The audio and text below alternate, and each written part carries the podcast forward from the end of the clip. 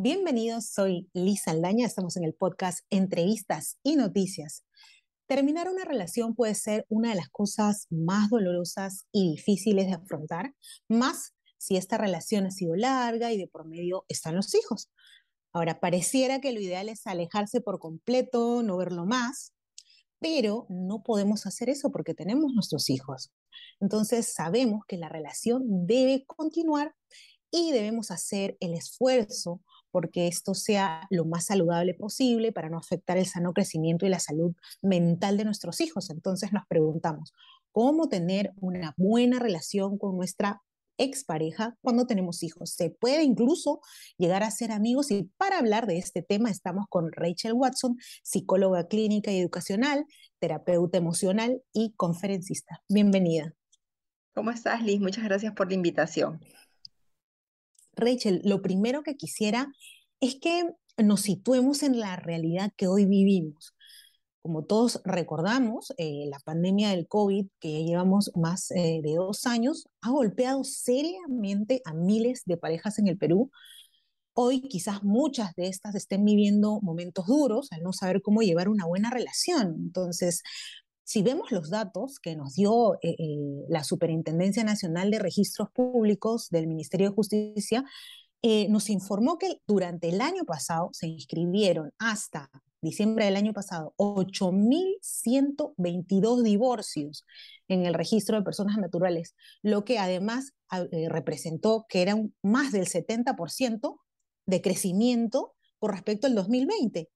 Y donde se presentó los, divorcios en más alta tasa fue en Lima, 4.489 divorcios.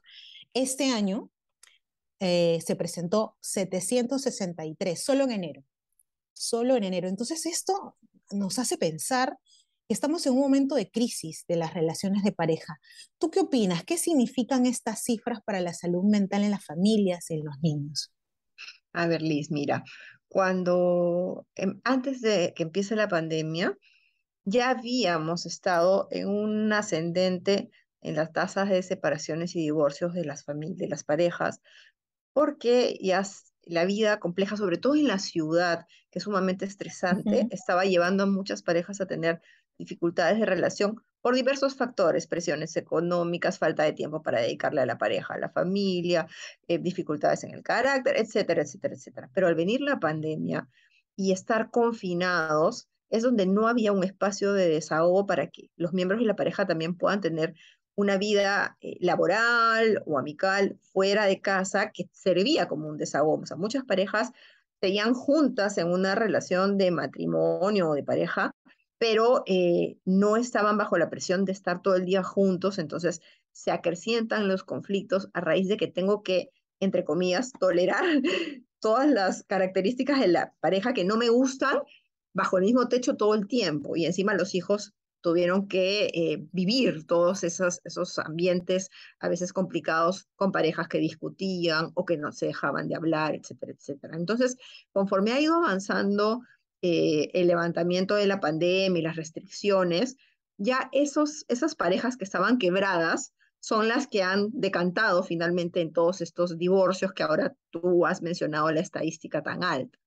Y la tendencia es a que si las parejas no aprenden a, resolver sus conflictos, eh, esta tasa va a seguir aumentando lamentablemente y los grandes perjudicados Obviamente los miembros de la pareja salen muy dañados porque es un proceso doloroso, pero los hijos son también los grandes perjudicados porque lamentablemente los adultos no saben mantener la privacidad de la relación de pareja separado, los conflictos de la dinámica familiar. Entonces, muchos chicos en consulta y en la escuela te cuentan como si fuera el pan de cada día las discusiones entre sus padres, los problemas que hay en casa. Y lamentablemente, eh, insisto, creo que falta en los adultos esa, esa falta de prudencia para saber posponer y trabajar sus conflictos cuando no estén sus hijos presentes. Ahora, Rachel, acabar con una relación, con lo que me dices, se me ocurre preguntarte, acabar con una relación, entonces es difícil. ¿Cuál es la manera más saludable de hacerlo para también no afectar la salud mental de los niños? ¿Crees que si terminamos de una forma, bueno, menos dolorosa, menos agresiva, sería más sencillo llevar luego una buena relación en el futuro? Por supuesto, el, el, proceso de separación de la pareja, si es un proceso llevado de manera madura, va a ayudar muchísimo a que luego, cuando esté la pareja separada y tienen hijos en común, pueda haber una mejor comunicación, sobre todo para temas relacionados a los hijos. Y entonces ya no existan esas rencillas que son muy frecuentes, Liz, las típicas cuando los padres ya se separan finalmente, es utilizar a los hijos tal vez como mensajeros, dile a tu papá tal cosa, dile a tu mamá tal otra, o usarlos también como espías, qué hace tu papá, qué hace tu mamá, está saliendo con alguien o no, o tal vez hablamos mal de, de la expareja a los hijos, y todo eso hace un daño muy profundo, tanto a niños como a adolescentes. Entonces, si es que la pareja está en un proceso de separación, Sabemos que muchas parejas no se separan de un día a otro. Hay casos en que sí, en que hay una crisis grave, se encuentra algo que detona un conflicto muy serio y la pareja se separa instantáneamente, por ejemplo, muy frecuente en casos de infidelidad. Pero por lo general sabemos que ya la relación se está acabando. Claro, pero muchas veces son procesos que, en la que la relación de pareja ha ido deteriorando progresivamente y la resolución, la resolución final es la separación. Lamentablemente en todo ese proceso, si no aprendemos a posponer nuestra necesidad de eh, tener la razón, de pelear, de, de, de repente echar culpas delante de los hijos, si posponemos eso para los momentos en que como adultos civilizados podamos sentarnos a conversar de lo que nos está pasando, de cómo vamos a hacer con la separación, cómo vamos a hacer con los hijos, va a ser mucho mejor. Lamentablemente se, mezcla todo. Se debe entonces buscar un momento de conversación para poder acabar sanamente la relación. Sí, muchas veces eh, los psicólogos aconsejamos una terapia de pareja cuando ya la relación no está muy bien, porque hay dos caminos con la terapia de pareja. Una o se recompone la relación con el esfuerzo y compromiso de los dos y en un proceso progresivo, no es de la noche a la mañana, o se termina resolviendo que se separan porque no pueden convivir juntos por X razones. A veces esos procesos pero, pero la ayuda ayudan. De un tercero, la ayuda de un tercero eh, es, es positiva. Ayuda muchísimo si, es, si están en manos de un profesional adecuado, pero si supongamos que no existe la posibilidad de la ayuda porque económicamente no se puede, porque uno de los dos no quiere, igual tienen que buscar una manera de conversar. Para eso son también los procesos ya legales de conciliación, etcétera. Pero eh, se recomienda que logren ellos, por su cuenta también, un nivel de comunicación básica, teniendo en cuenta que el fin supremo es el bienestar de los hijos en la separación. Porque yo como adulto me voy a sentir mal de todas maneras. O sea, una separación, un divorcio, se vive muchas veces como un proceso de duelo, porque uno se casa o se junta con la pareja con la ilusión de hacer una vida juntos y en el camino se van deteriorando las cosas, los conflictos aumentan y se termina, eh, se terminan separando en la relación. Pero es bien importante que cuando eso pase, cada adulto de, la pareja tenga bien claro que daños hay para ellos como pareja, pero que hay que evitar un daño mayor para los hijos. O sea, la tendencia es a buscar el, menor daño. ¿Y a qué me refiero? Por ejemplo, tenemos que conversar cómo va a ser la rutina cuando nos separemos, los hijos a quién van a ver, cuándo, en qué horario, quién se va a encargar de qué responsabilidades, porque, ojo, se separa la pareja, pero siguen siendo padres de los mismos hijos. Por tanto, lo ideal, estoy hablando utópicamente porque sabemos que no pasa muchas veces, pero es que ambos sigan siendo responsables de la comunicación, la educación de sus hijos.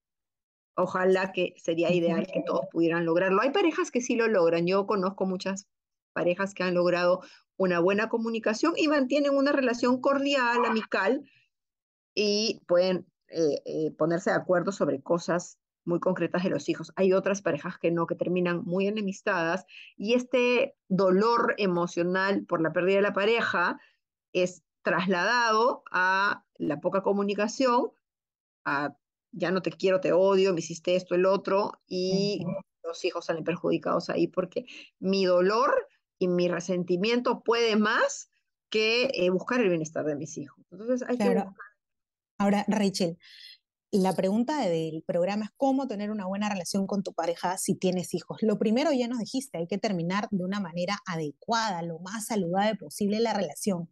¿Cuáles son esos siguientes pasos que debemos tener? Bueno, si es que la pareja ya está separada y tienen hijos en común, es bien importante que puedan, eh, primero cada uno cumplir con lo que le corresponde, porque eso va a minimizar los conflictos entre ellos, porque aunque estén separados, pueden haber conflictos también por la crianza, por ejemplo. Pero si cada uno cumple lo que le corresponde, sus responsabilidades, por ejemplo, si yo digo que voy a ir a ver a mi hijo tal día, tal hora y no me aparezco, estoy en falta como padre. Entonces, eso va a afectar mi comunicación con la pareja, la expareja, porque obviamente le va a doler también que a mi, al hijo le pase algo así. Entonces, creo que un primer nivel es no, no estar mirando al otro en lo que se equivoca, sino yo ser responsable de lo que me toca hacer y hacerlo bien, asumir bien mi rol de padre. Ya no soy pareja, pero sigo siendo padre. Y eso va a favorecer la comunicación entre ambos, porque uno va a ver que el otro sí está colaborando en ese proceso también va a ayudar el no hablar mal del otro a los hijos, porque si les hablas mal ah, del otro progenitor, y también los chicos son bien sinceros, generalmente sueltan y les dicen, mi mamá dice tal cosa a ti, mi papá dice tal cosa de ti. Entonces, eso también va a hacer que los, los conflictos aumenten y no van a poder llevar una buena comunicación. Si mi expareja hace algo que no me parece, se lo digo a él o a ella, no tengo por qué decirle a los hijos, por ejemplo. Entonces, ese, ese tip es bien importante. Dile al adulto lo que le tengas que decir, no a través de los hijos. ¿ya? No utilizarlos.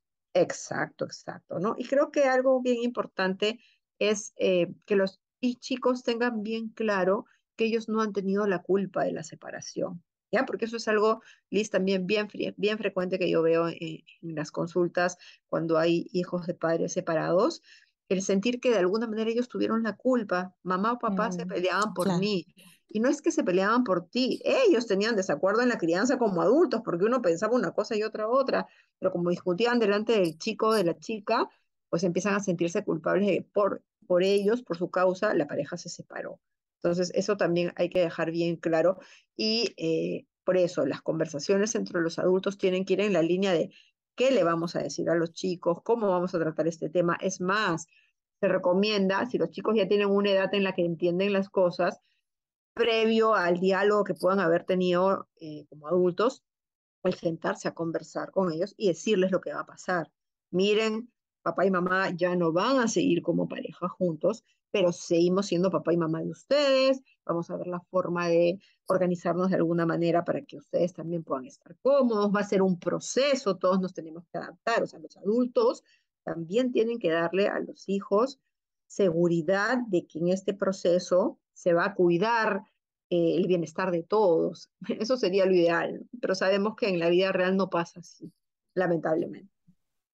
Exacto, pero digamos que estos consejos que tú nos estás dando, esperemos que al menos tres se cumplan. Entonces, y la gente lo pueda aplicar. Rachel, muchas gracias por tu participación.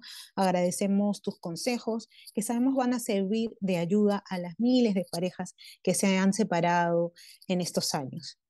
Me encanta, Alice, de haber estado contigo y con tu público y hasta una próxima oportunidad. Muchas gracias a todos los que nos han escuchado. Ya saben, Rachel nos acaba de decir que hay que terminar sanamente. También los padres debemos cumplir con las responsabilidades que tenemos con nuestros hijos para no crear conflictos, no hablar mal uno del otro y siempre recordar a los niños que ellos no tienen la culpa de esa separación. Gracias por escucharnos. Si te gustó este episodio, compártelo en Facebook, Twitter e Instagram. Recuerda que también puedes oírnos en el Spotify y Google Podcast. Nos vemos en la próxima edición. Chao, chao.